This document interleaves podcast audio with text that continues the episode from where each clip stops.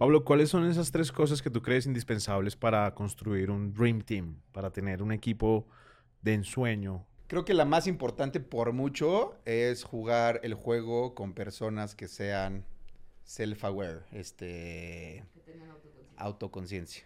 Esa para mí es el 90% de la fórmula.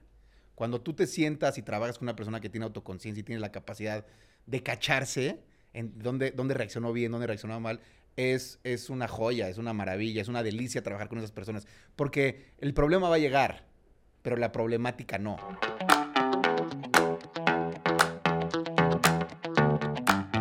Bienvenidos a todos ustedes quienes nos ven y nos escuchan desde cualquier parte del mundo entero a otro episodio más de Dream Team. Este es un podcast de Factorial por si están llegando nuevos. Aquí hablamos con gente muy capacitada, con invitados muy profesionales que nos van a contar experiencias, secretos, consejos y recomendaciones sobre cómo ser mejores líderes y sobre cómo afrontar diferentes circunstancias que la vida laboral nos pone y la vida personal también, porque es importante también dejar claro eso. Nosotros podemos ser mejores profesionales, pero también podemos ser mejores personas. Así que bienvenidos, gracias por estar ahí, por escribirnos, por comentarnos. Suscríbanse si no lo han hecho y estarán encontrando diferentes alternativas para su vida personal y profesional. Soy Andrés Salazar y estoy siempre sentado al lado derecho de Marina Armendares. Marina, ¿cómo estás? Andrés, feliz.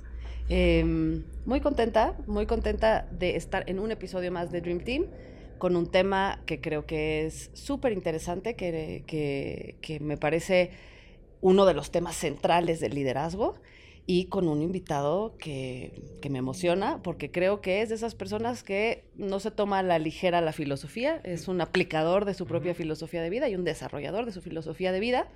Em, el tema del que vamos a hablar hoy es el tema de eh, no reaccionar. Mm, importantísimo importantísimo. Cómo ser causa y no consecuencia de tus decisiones y de tus acciones. Eh, se dice relativamente fácil, es un trabajo de todos los días y traemos a una persona que trabaja en todos los días. ¿Te consideras una persona reaccionaria? Pues sí, pues, sí parcialmente sí. mis mejores días un poco menos, en mis, mis peores días bastante. Eh, y hablando de liderazgo, ¿no? Y, para ser líder ya lo hemos dicho en otras ocasiones, pero no hay que ser el jefe de una empresa o de un proyecto. Eh, todos somos líderes de nuestra propia vida, ¿no? Y, cómo se ve esa vida ocurre mucho en función de qué tan intencionales somos en lo que creamos y para eso aprender, identificar cómo no reaccionar. Eh, es uno de los pilares y las cosas que, más importan. Importante, pues vamos a hablar de eso y de muchas cosas más hoy con Pablo Sánchez. Pablo es economista de la Universidad Iberoamericana, tiene un MBA de la Universidad de Babson. Además de eso, es asesor y coach en temas financieros para familias, para parejas y para personas como yo que quieren tener una mejor relación con el dinero para poder desenvolvernos mejor en la vida. Soy muy desorganizado con el dinero. Creo que esta charla me va a servir un montón. Además de eso, es cofundador y CFO de Niños de Ahora y ha fundado empresas que tienen que ver con la industria de la tecnología. Es apasionado por innovación. Vamos a tener una conversación bien interesante sobre ese tema, Marina. Pablo, además eh, de ser una persona que profesionalmente ha hecho muchas cosas, es emprendedor, eh, es eh, uno de los founders de, un, de GOAT, un, fondo de activos alternativos, es miembro del consejo de varias empresas, Cracks Educación, Mis Propias Finanzas, que tiene presencia en Colombia, Andrés, por si te interesa. Necesito. Em, y, y, es una persona que hace trabajo personal en el verdadero y estricto sentido de la palabra. Es una persona que trabaja en sí mismo y que se ve a sí mismo como algo o alguien en continua evolución y en continuo cuestionamiento. Y por eso lo invitamos a hablar de este tema. Pablo, bienvenido a Dream Team. No, hombre, pues muchas gracias, Andrés, Marina. Encantado de estar aquí. Felicidades por la gran iniciativa y ojalá y sea una gran plática. Seguro que será. Y para empezar una gran plática vamos a, vamos a abrir con una pregunta pues muy inocente, Pablo. Este, nos, gusta, nos gusta abrir eh, preguntándole a nuestros invitados, invitadas, ¿qué querían ser cuando eran niños? Y fíjate que yo no sé qué quería ser cuando eras niño, Pablo. ¿Qué quería ser? Tengo una sospecha. ¿Tienes la sospecha? Híjole, es una, es una gran pregunta y a lo mejor mucha gente la responde este, como de forma muy natural, ¿no? Pero no es una pregunta fácil, porque a mí nunca me llegó esa respuesta tan fácil. Y a lo mejor, entendiendo un poco lo que platicabas ahorita en el intro, como de mi camino de desarrollo personal, pues yo creo que parte de llegar a mi camino de desarrollo personal tuvo que ver con una desconexión importante desde mi infancia chiquita, ¿no? Cuando era chico, niño, adolescente, en donde no sabía bien qué quería hacer, no tenía clara, ¿no? Como este camino. Y esa desconexión después me llevó a todo este proceso de, de desarrollo personal, de conocerme, de liderazgo, etcétera. Y entonces no es una pregunta sencilla, o sea, no me viene a la cabeza de quería ser tal. Te puedo decir que futbolista, porque mi papá fue futbolista. Sospechaba. Deportista, pero no sé qué tanto era una decisión intencional, como bien dijiste en el principio, o era un tema mucho más este, inyectado de esta carga paterna que siempre tuve en mi casa. Porque la realidad es que siempre tuve un, un tema como de mucho más sensibilidad eh, y muchas veces esta parte del deportista no encajaba con eso, ¿no? Entonces, pues te voy a decir que deportista, pero no estoy muy convencido de la respuesta. Y si tuvieras que explicarle, Pablo, a un niño, a una niña de hoy, qué es lo que haces, ¿cómo se lo explicarías? ¿Qué es lo que aplicas en tu vida? ¿Cómo le dirías para que entendiera? ¿Qué es lo que hago profesionalmente? Profesionalmente en la vida. Eh, pues a ver, es una pregunta que mi esposa me pregunta todo el tiempo. ¿A qué haces? ¿A qué te dedicas? ¿No? Eh, y yo creo que pues tú también, Marina, me has de preguntar lo mismo. Y la gente por lo general me pregunta eso, oye, no entiendo qué haces, ¿no? Porque pues no soy como si fuera el director general ahorita de una empresa, etcétera. La realidad es que eh, yo lo he tratado de poner todo en un paraguas, en donde yo le llamo tengo, tengo un par de, como de frases en donde me describo a mí lo que hago. Y todo lo que entre de eso, dentro de ese paraguas, lo hago. Entonces es muy amplio. Yo lo que hago es, eh, trato de crecer sanando, conectar sirviendo y gozar disfrutando. Entonces, cuando me llega un, un programa, un proyecto, porque la realidad es que traigo muchos proyectos, o sea, tengo, no sé si 15 proyectos ahorita en pie, todos tienen que ver mucho desde la vertical de inversiones. Soy inversionista, eh, manejo un family office, ayudo a familias a gestionar su patrimonio, pero mucho desde esta parte mucho más humana, intencional, de qué quieres que el dinero te sirva en tu vida, cómo te relacionas con el dinero, qué tienes que sanar para que realmente el dinero sea un potencializador. Y después también ya nos bajamos a los estratégicos y los tácticos de cómo invertir el dinero.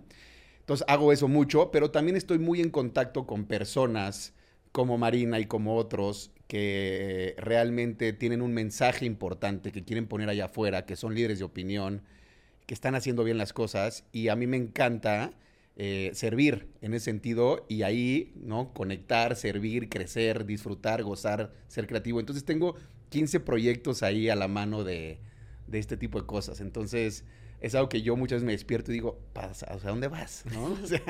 pero pues es parte de mi proceso y es parte de poder acomodar las cosas que estoy haciendo. Oye, Pablo, en ese sentido, porque sí, sí es cierto que la gente como tú, que no tiene una respuesta de cinco palabras a la pregunta a qué te dedicas o, en qué trabajas, de repente encuentra mucha presión para pues para simplificar, para, para decidirse, ¿no? Como que allá afuera hay mucho de, bueno, pues ya es una sola cosa, ¿no? Enfócate en algo. Eh, y, finalmente, eh, eso pues sería una reacción, que es nuestro tema de hoy, a, la presión de afuera. ¿Cómo le haces tú cuando tu esposa, ¿no? O tu familia, o tus cuates, o, alguien en tu vida profesional te, empuja un poco a, a, definirte de una manera más tradicional. ¿Cómo te resistes a eso?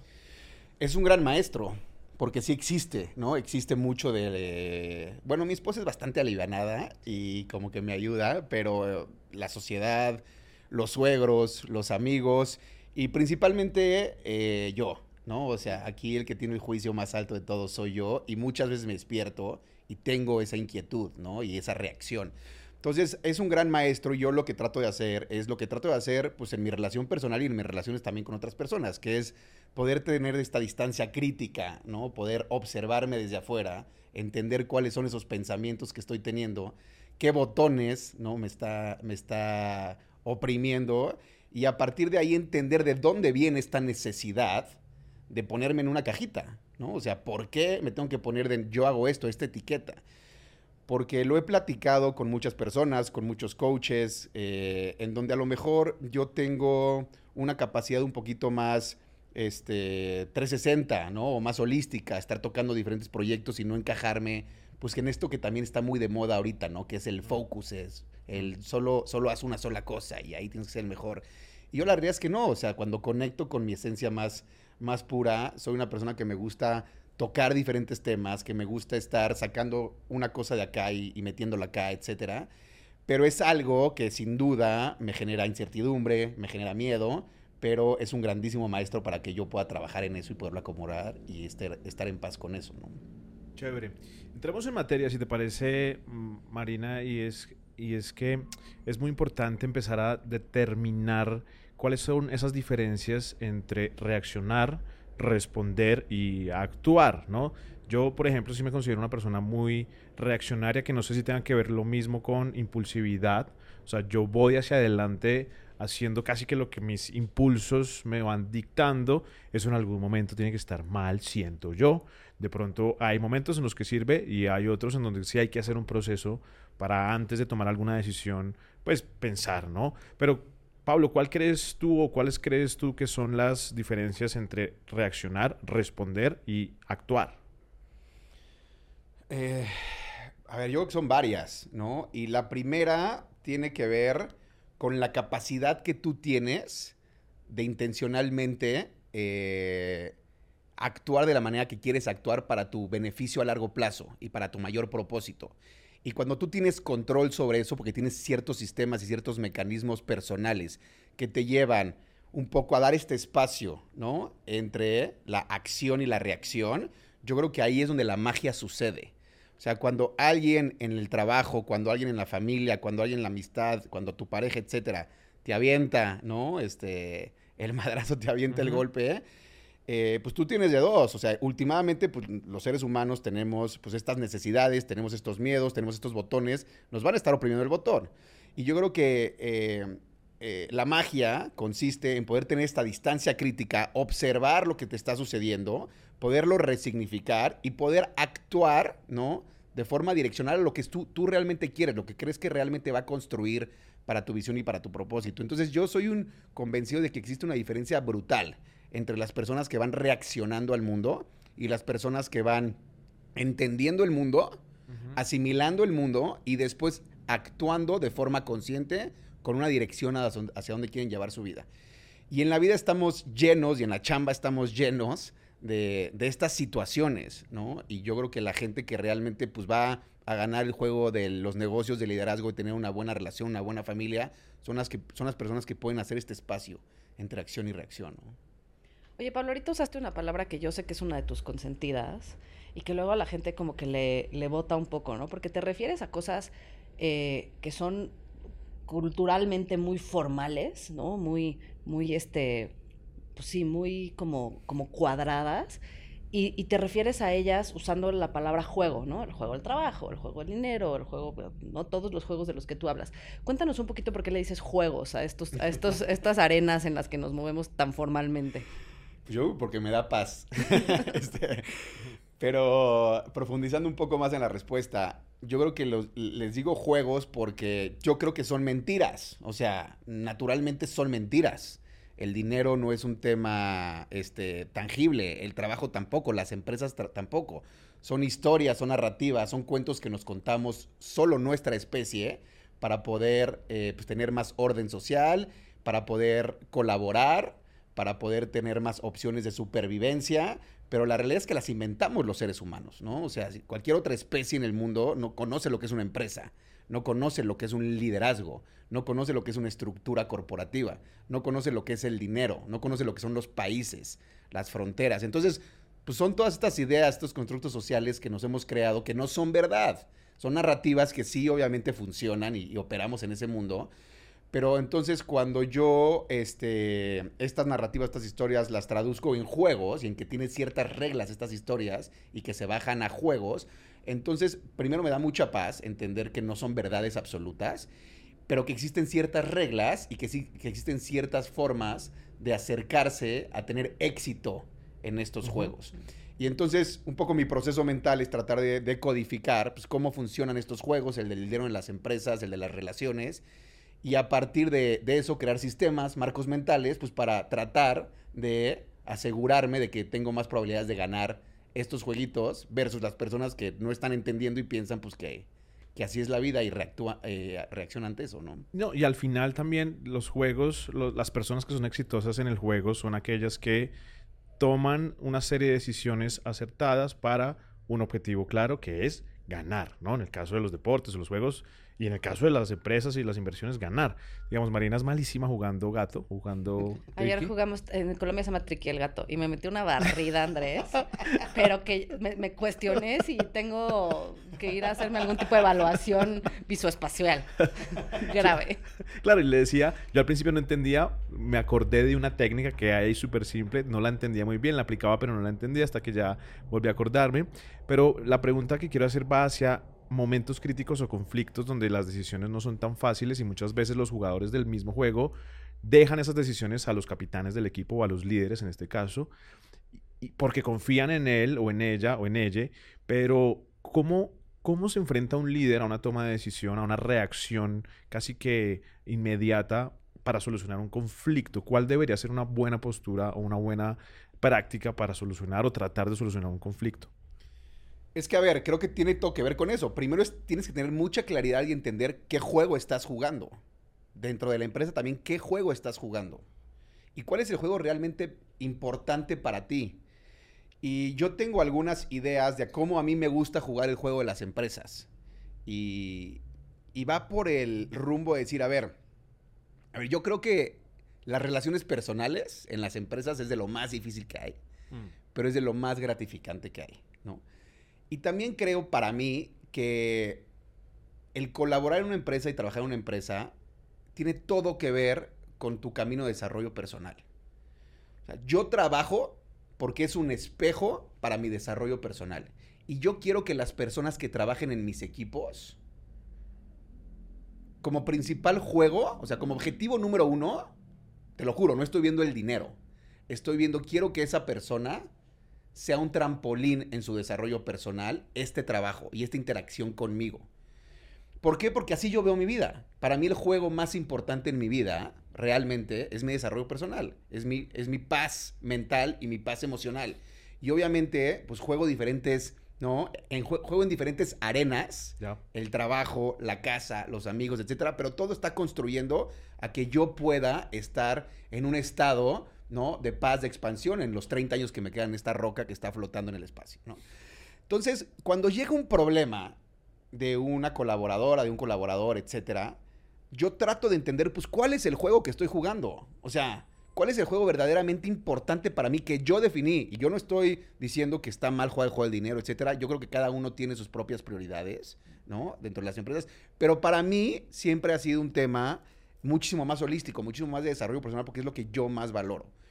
Y después hay otros juegos que puedo resolver desde otro lugar, ¿no? Como el juego del dinero.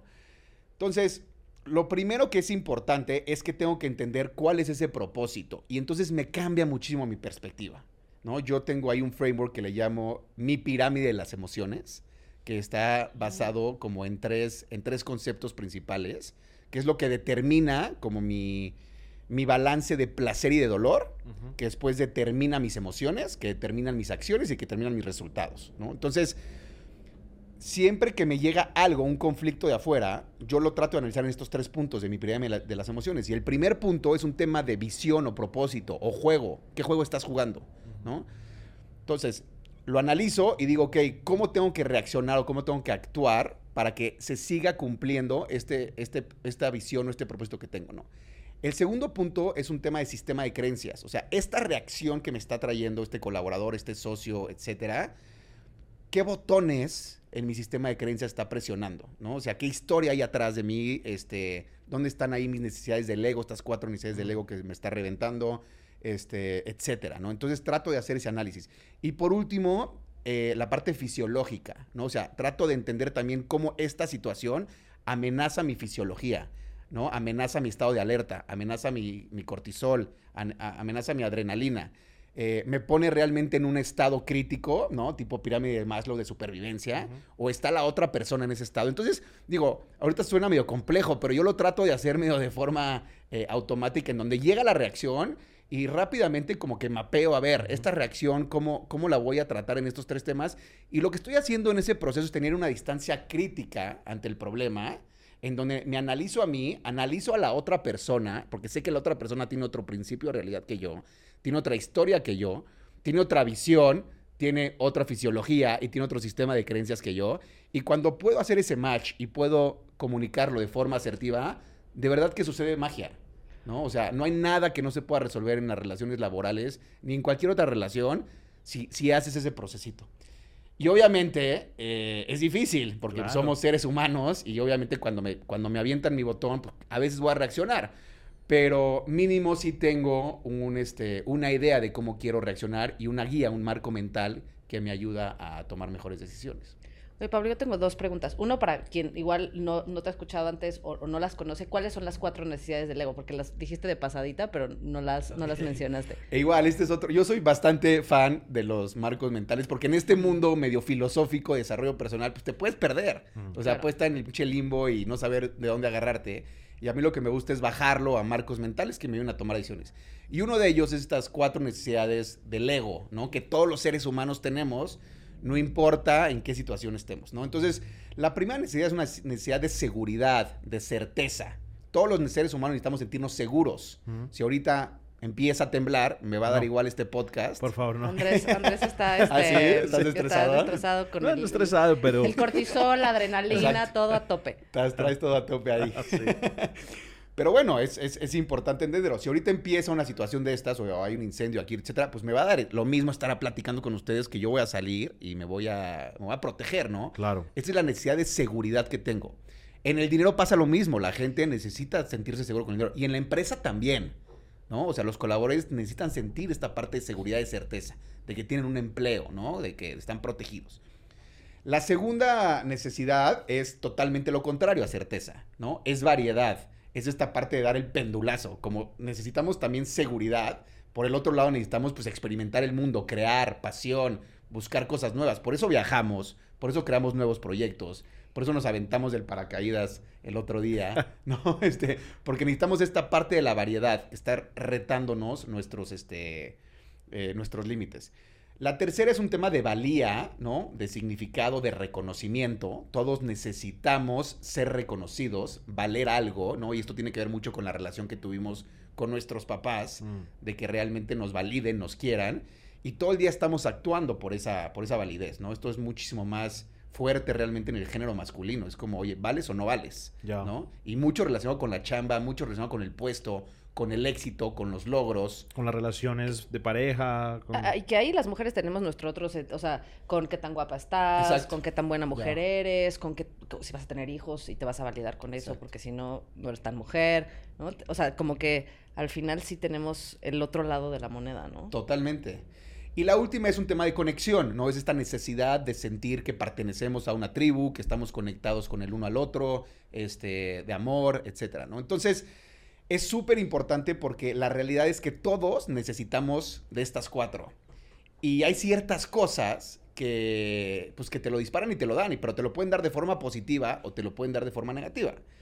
Estaba leyendo el otro día que eh, las adicciones, ¿no? Este, por lo general te, dan estas, ¿no? Y entonces por eso son tan importantes, porque, pues no sé, tú cuando estás borracho, pues te sientes ultra seguro, ¿no? O sea, por más de que estés donde estés, pues te sientes muy seguro. Dos, eh, sientes mucha variedad, o sea, te, atreves a hacer cosas que no te atreves. Te desinhibes. Te desinhibes, te atreves a hacer cosas que, que, no, que no, harías si estás... No, y tu, y tu percepción del riesgo cambia. Cambia totalmente.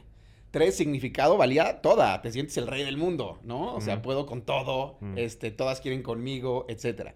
Y cuatro, conexión, o sea, le das besos aquí a tu cuate, al mesero, a todo mundo, ¿no? Entonces, cuando, cuando sientes esas cosas, te están llenando estas necesidades del ego y son, y son bastante peligrosas. Lo importante es conocerse, ¿no? O sea, de dónde realmente cojeas, cuál es esa herida que tienes y sobre todo en temas de relaciones laborales, la otra persona que está enfrente de ti, tu colaborador, tu jefe, tu, ¿no? Este, tu socio, etcétera, cómo está mapeado también eso, ¿no? O sea, de, de, dónde cogea más, es una persona que necesita más certeza. Entonces, ¿cómo vas a eh, entrar a la conversación para asegurarte, ¿no? De que la parte de la certeza y la seguridad esté cubierta. O es una persona que necesita reconocimiento, pues avienta unas palabras de reconocimiento, ¿no? O sea, hazle sentir que vale. O es una persona que le gusta, la, que necesita variedad, pues pone un reto. Mm. ¿no? Para que esté probando cosas diferentes. O es una persona que le gusta la conexión, pues entra desde un approach un poquito más cercano y más cálido. Entonces, igual, son ciertos frameworks que en el mundo laboral, pues funciona muchísimo poderte mapear a ti y poder mapear también a la otra persona. Oye, Pablo, ahorita que eh, te estaba escuchando hablar y que pienso como en tu rol en muchas de las empresas en las que estás, que tienes roles súper diversos, ¿no? Más involucrado, menos involucrado, a veces te acercas, a veces te alejas, a veces eres solamente inversionista, a veces estás metido en la operación, que ya sé que no te encanta, pero, pero sí llegas a tocarla. Eh, y has analizado mucho el juego del dinero. Eh, desde tu perspectiva, con las múltiples roles de liderazgo que asumes, ¿cuál es el juego del liderazgo? ¿Cuál es el juego del liderazgo? El juego de liderazgo no hay hacks para el juego de liderazgo. Ni modo.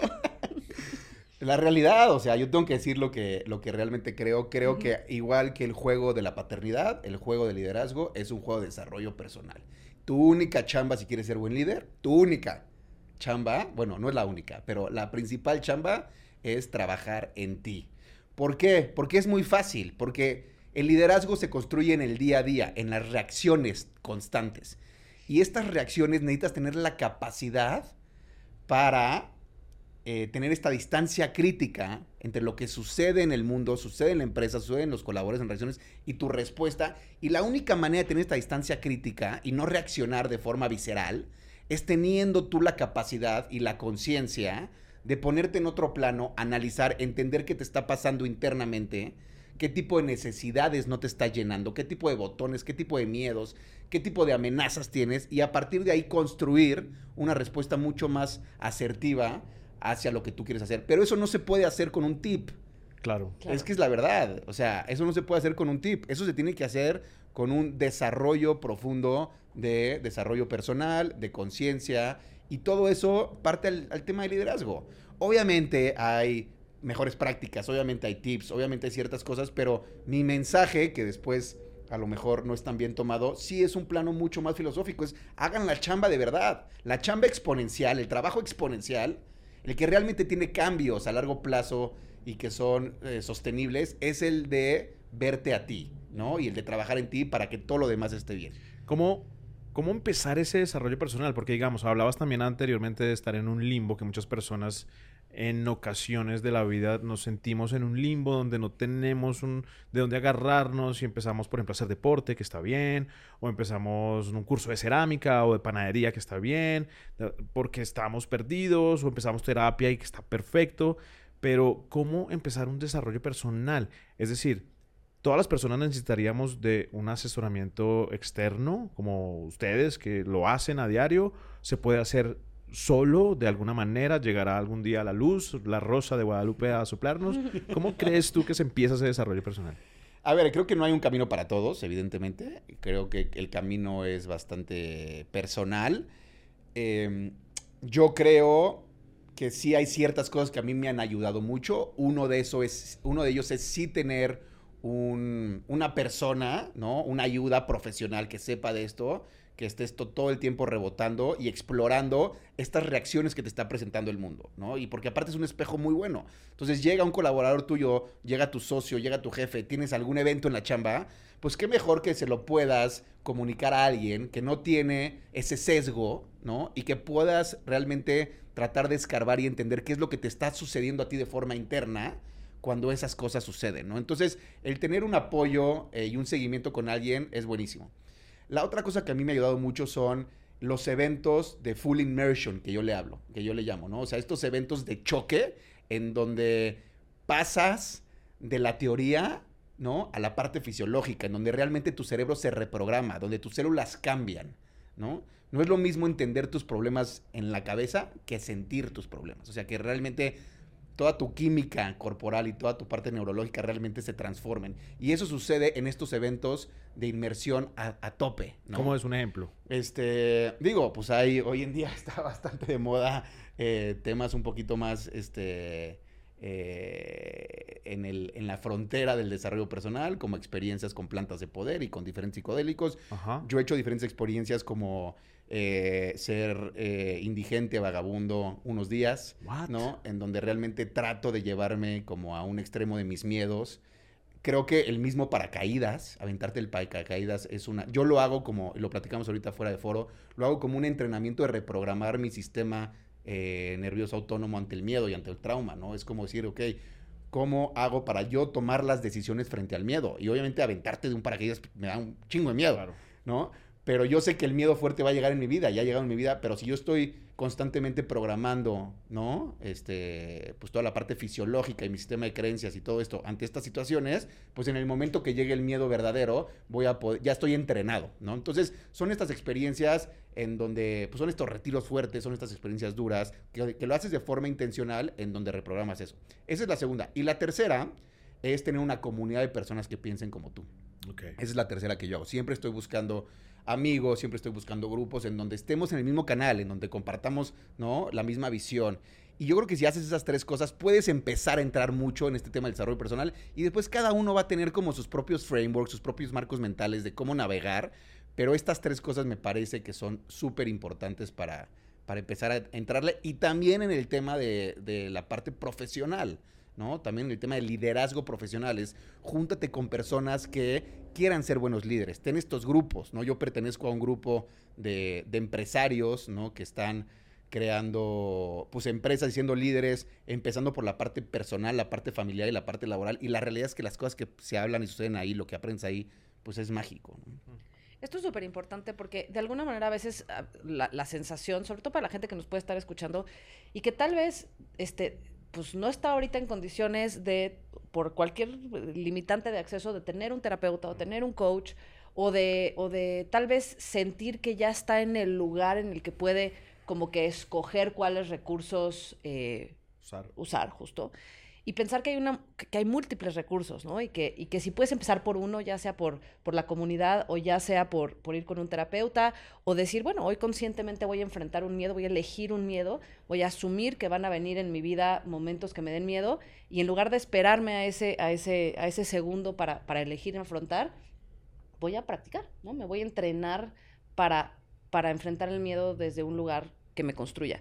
Y yo sé que tú hablas mucho del miedo como un motivador, ¿no? Y, y, este, y es poco políticamente incorrecto de repente decir, no, te tienes que motivar este, por, por, por, por, el power nada más, ¿no? Y pensar y decir, no, yo sí asumo el miedo como un, como un motivador y decirlo abiertamente, creo que es un poco contracultura en este momento. Cuéntanos un poquito de, del rol del miedo en tu vida, Pablo.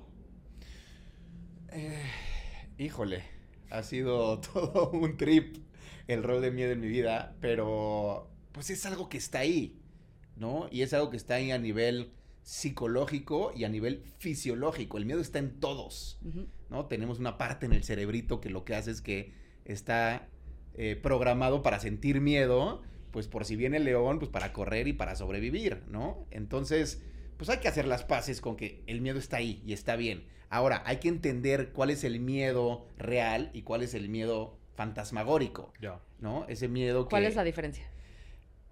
Eh, es la diferencia radica en la conciencia de entenderlo, o sea, de realmente, pon tú, voy a dar un ejemplo. la semana pasada que me aventé el de paracaídas, yo tenía muchísimo miedo, muchísimo miedo, fisiológicamente tenía muchísimo miedo. Mi cerebro lo que estaba pensando es, ahí está el león, te va a comer, tienes que huir de aquí. Eso es lo que mi cerebro estaba diciendo, ¿no?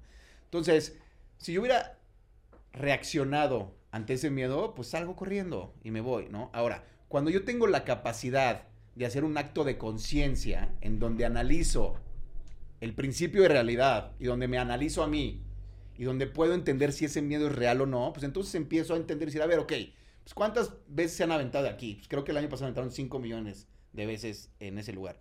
¿Cuántos accidentes hubo? Cero, ¿no? Entonces, a ver, pues, ¿qué tan real es el miedo? ¿No? O sea, el miedo existe o el miedo está solamente en mi cabeza. Y como eso tenemos millones todos los días, todos. O sea, pensamos en situaciones catastróficas, obviamente por ciertos traumas postraumáticos de nuestra infancia, y que están realmente grabados en nuestras células y que somos inconscientes y operamos ahí, ¿no? Entonces, creo que eh, la diferencia entre estos miedos es tener igual otra vez ese espacio de conciencia para analizar qué, qué tan real es el miedo o no. Hay miedos que sí son reales y hay miedos que no son reales.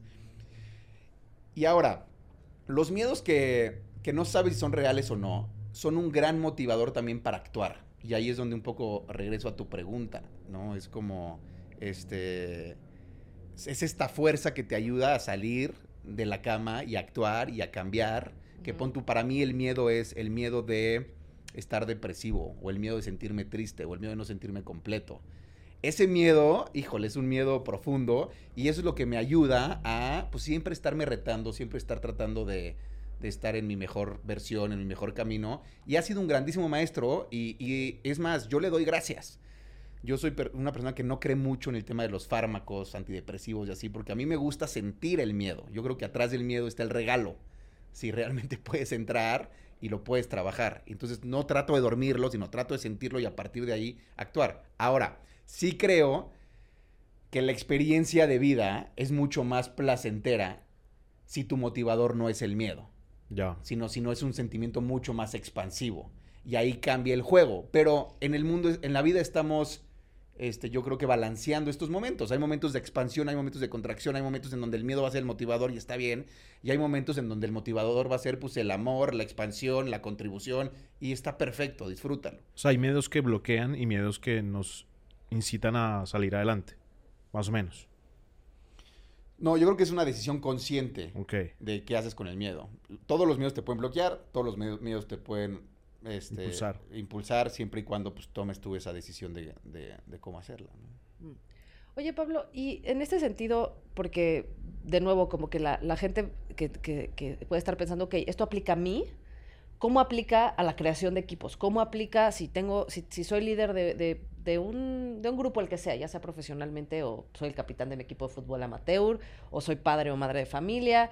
Eh, ¿cómo, una persona eh, que está eh, reconociendo que tiene miedo y que pues a veces lo puede usar como un motivador y a veces este, puede darle la vuelta y más bien conectar con deseos o con, o con inspiraciones más allá del miedo como motivador?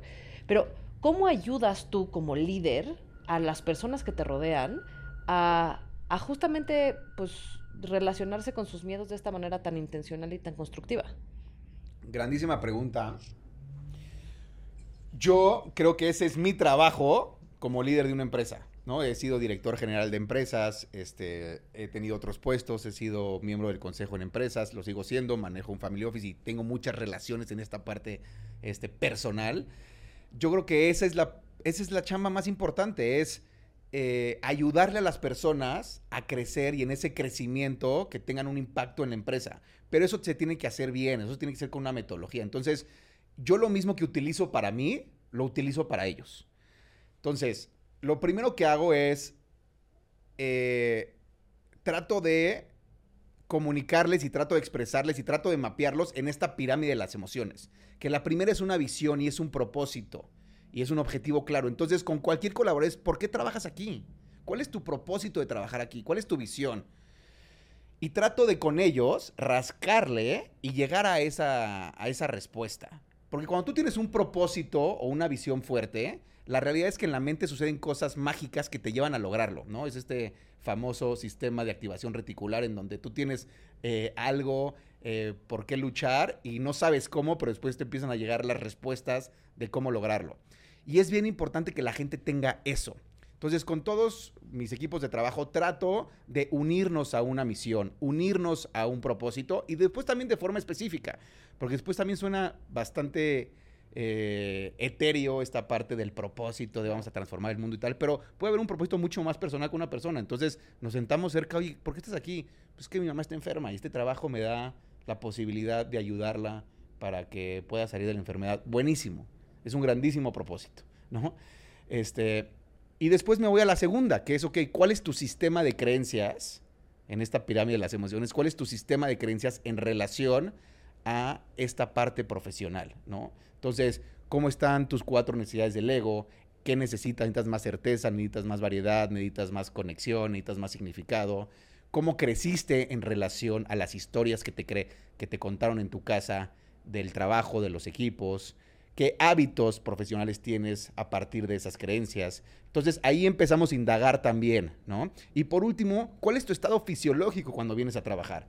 Mm. estás en un estado de supervivencia, estás en un estado en donde... De alerta. De alerta, donde no sabes si te voy a correr o no te voy a correr, en donde la empresa no sabe si va a sobrevivir o no va a sobrevivir. Entonces, yo los ayudo a que mapeen ellos también eso. Para entonces cuando traigan un problema, me dicen, oye Pablo, ya sé qué me está pasando. Estoy en alerta porque no sé si la empresa va bien. Ok, vamos a platicar de eso. Mm. O ya sé qué me está pasando. Mi jefe no me reconoció el trabajo. Ok, entonces traes un tema ahí de reconocimiento en tus cuatro necesidades, ¿no? O sabes que ya no sé si me gusta el propósito de, este negocio. Ok, entonces traes un tema ahí. Los, los ayudo a mapear, ¿no? Como yo mapeo lo mío y a partir de ahí, este, pues construimos esta relación y este equipo. Y por último, creo que algo muy importante es la forma. O sea, la forma es súper ultra fondo en, la empresa. Este, y, y, trato mucho de cuidar cómo llegar a las personas para realmente construir. Vayámonos para un tema que sé que le interesa mucho de la audiencia de Dream Team, a los que nos ven y nos escuchan, y es el tema de tu visión de la libertad financiera y cómo esto influye en la capacidad de reacción, ¿no? O de eh, no reacción. O de no reacción, exactamente. ¿Cuál es tu visión de la libertad financiera? Eh, la libertad financiera para mí es poder hacer lo que quiero con quien quiero cuando quiero, ¿no? Y yo definir qué es eso que quiero hacer, ¿no? O sea, y es volver a las preguntas importantes para yo definir qué quiero en esta vida, ¿no? O sea, como les dije hace rato, me quedan 30, 40 años, 50 años en esta roca y yo tengo que definir cómo quiero pasar esa, ese momento. Insisto, todos estos temas, libertad financiera, trabajo, familia, pareja, eh, no se descubren de forma fácil, se descubren con las preguntas importantes. Y yo me hago algunas preguntas, ¿no? Pon la pregunta que me hago es, ¿en quién me tengo que convertir para morirme tranquilo? Ya.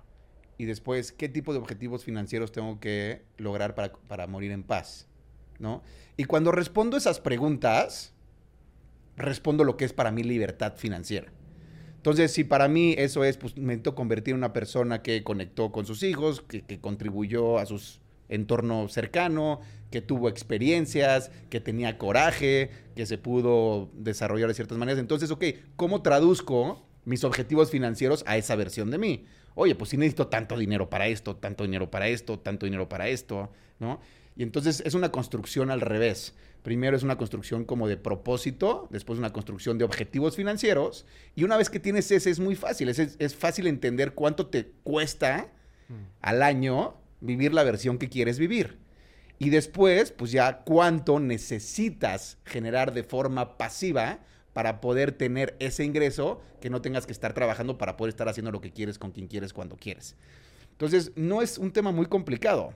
Es define quién quieres ser, cuánto dinero te cuesta ser eso, porque nos cuesta mm. eso, y después cuánto dinero tengo que estar, cuánto dinero tengo que tener de patrimonio invertido para que con nuestras rentas, nuestros dividendos, nuestros tal, nos genere esa lana para poder vivir esa vida que queremos vivir.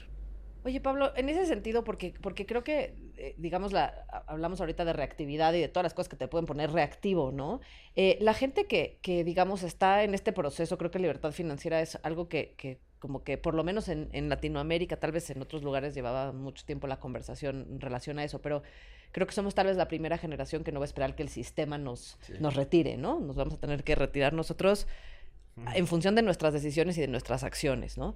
Eh, pero en la cotidianidad, eh, ¿qué influencia tiene que una persona, digamos, la vida y la percepción de su propia vida financiera sobre la, la reactividad o la proactividad de un ser humano, en tu opinión?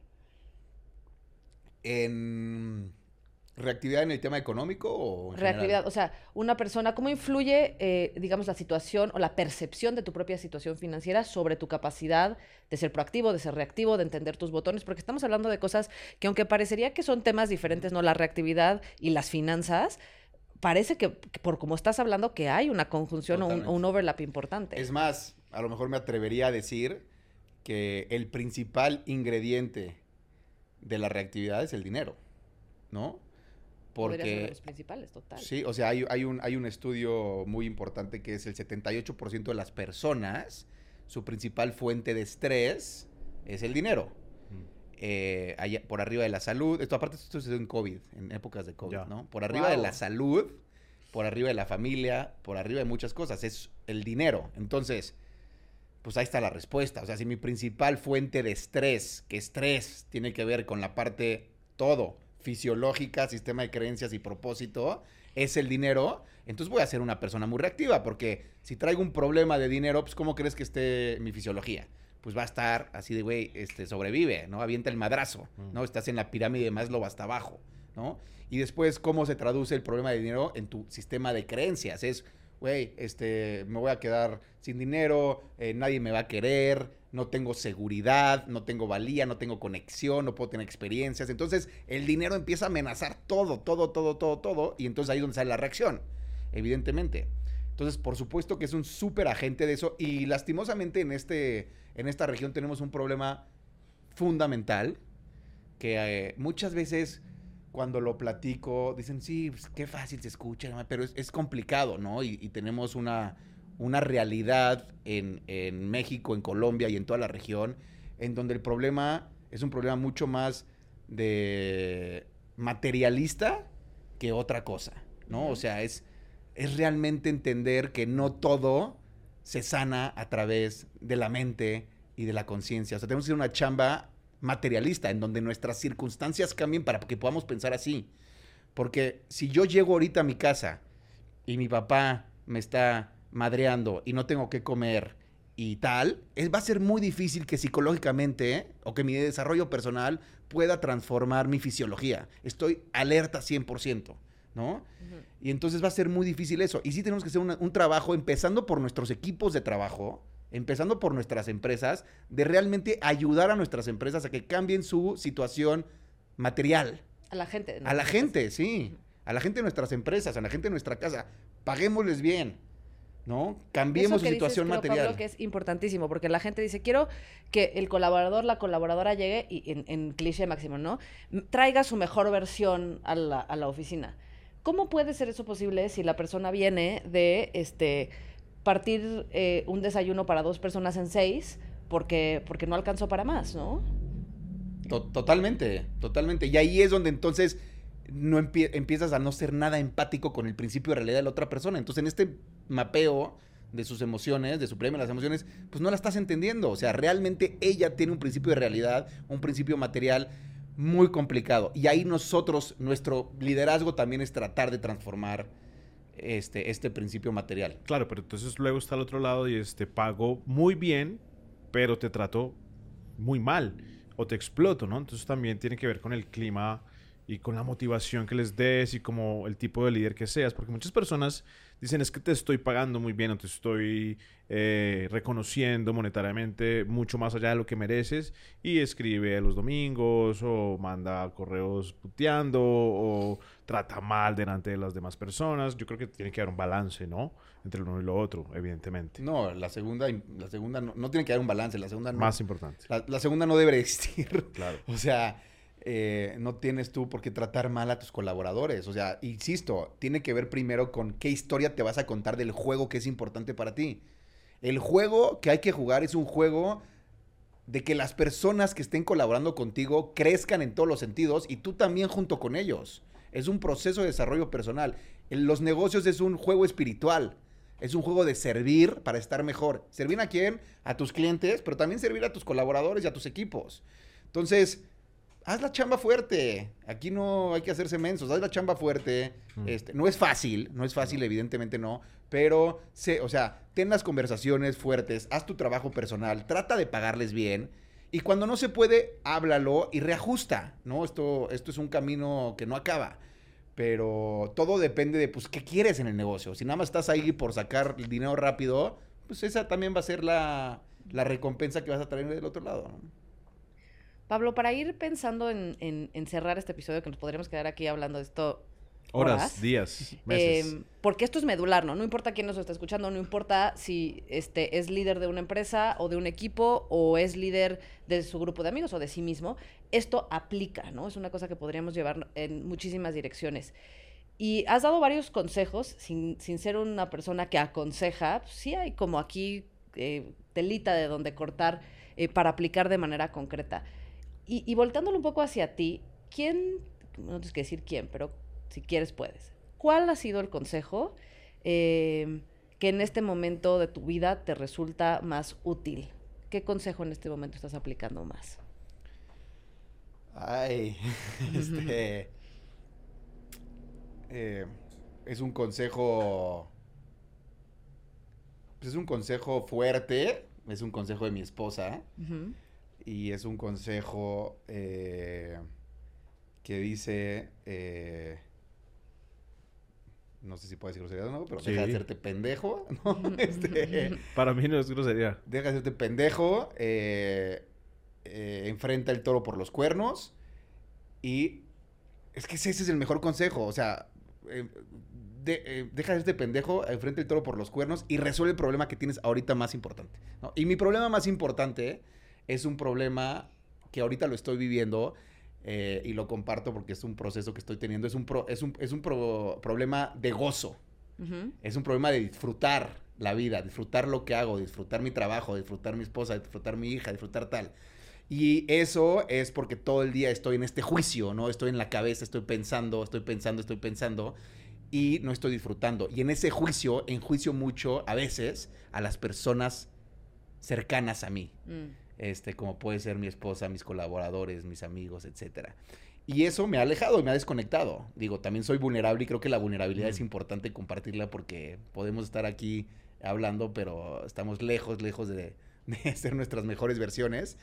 Y creo que ahorita el consejo que me está que me está resonando más es actúa, actúa. Si ves el miedo, ve por él, ve por él. Antes lo posporgaba un poco más y mi proceso mental como que lo iba masajeando Sí, te permite racionalizarlo al punto de donde no lo tienes que enfrentar, ¿no? Exacto. Va por ahí.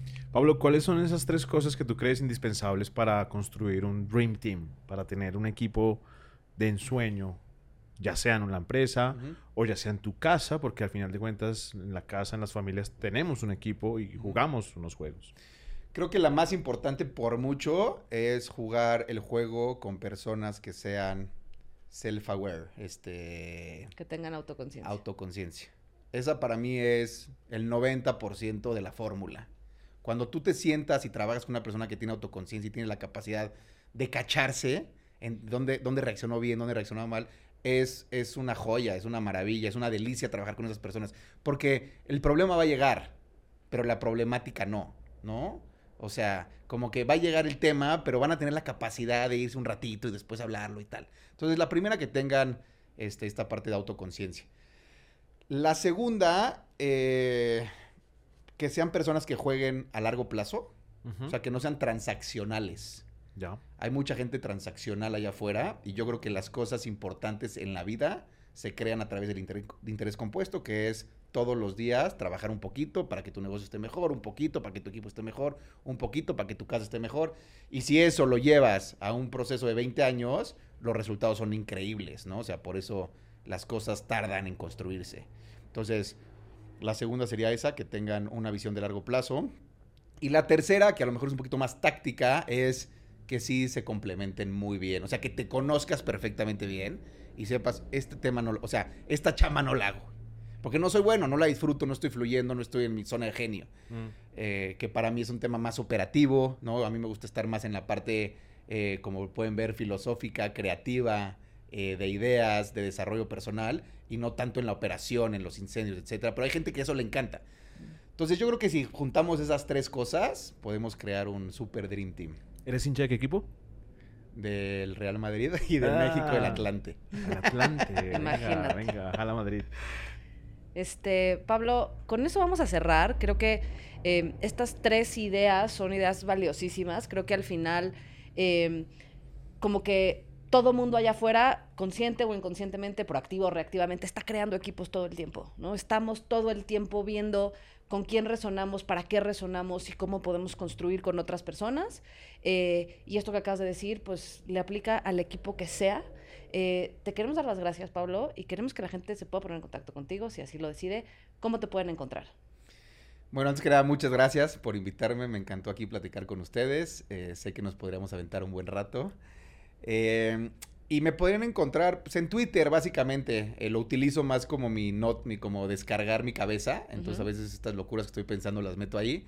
Y estoy en Twitter como Pablo Sánchez Serrano o Pablo San Ser. Ya. Súper. Bueno, te seguiré y espero que ustedes también. A ti, Marina, ¿cómo te encuentran? A mí me encuentran como Marina Arfo en todos lados. Bueno, ¿Y a ti? A ti, Andrés, cuéntanos cómo te encuentran. A mí me encuentran como arroba mienten las mentiras, porque las mentiras mienten.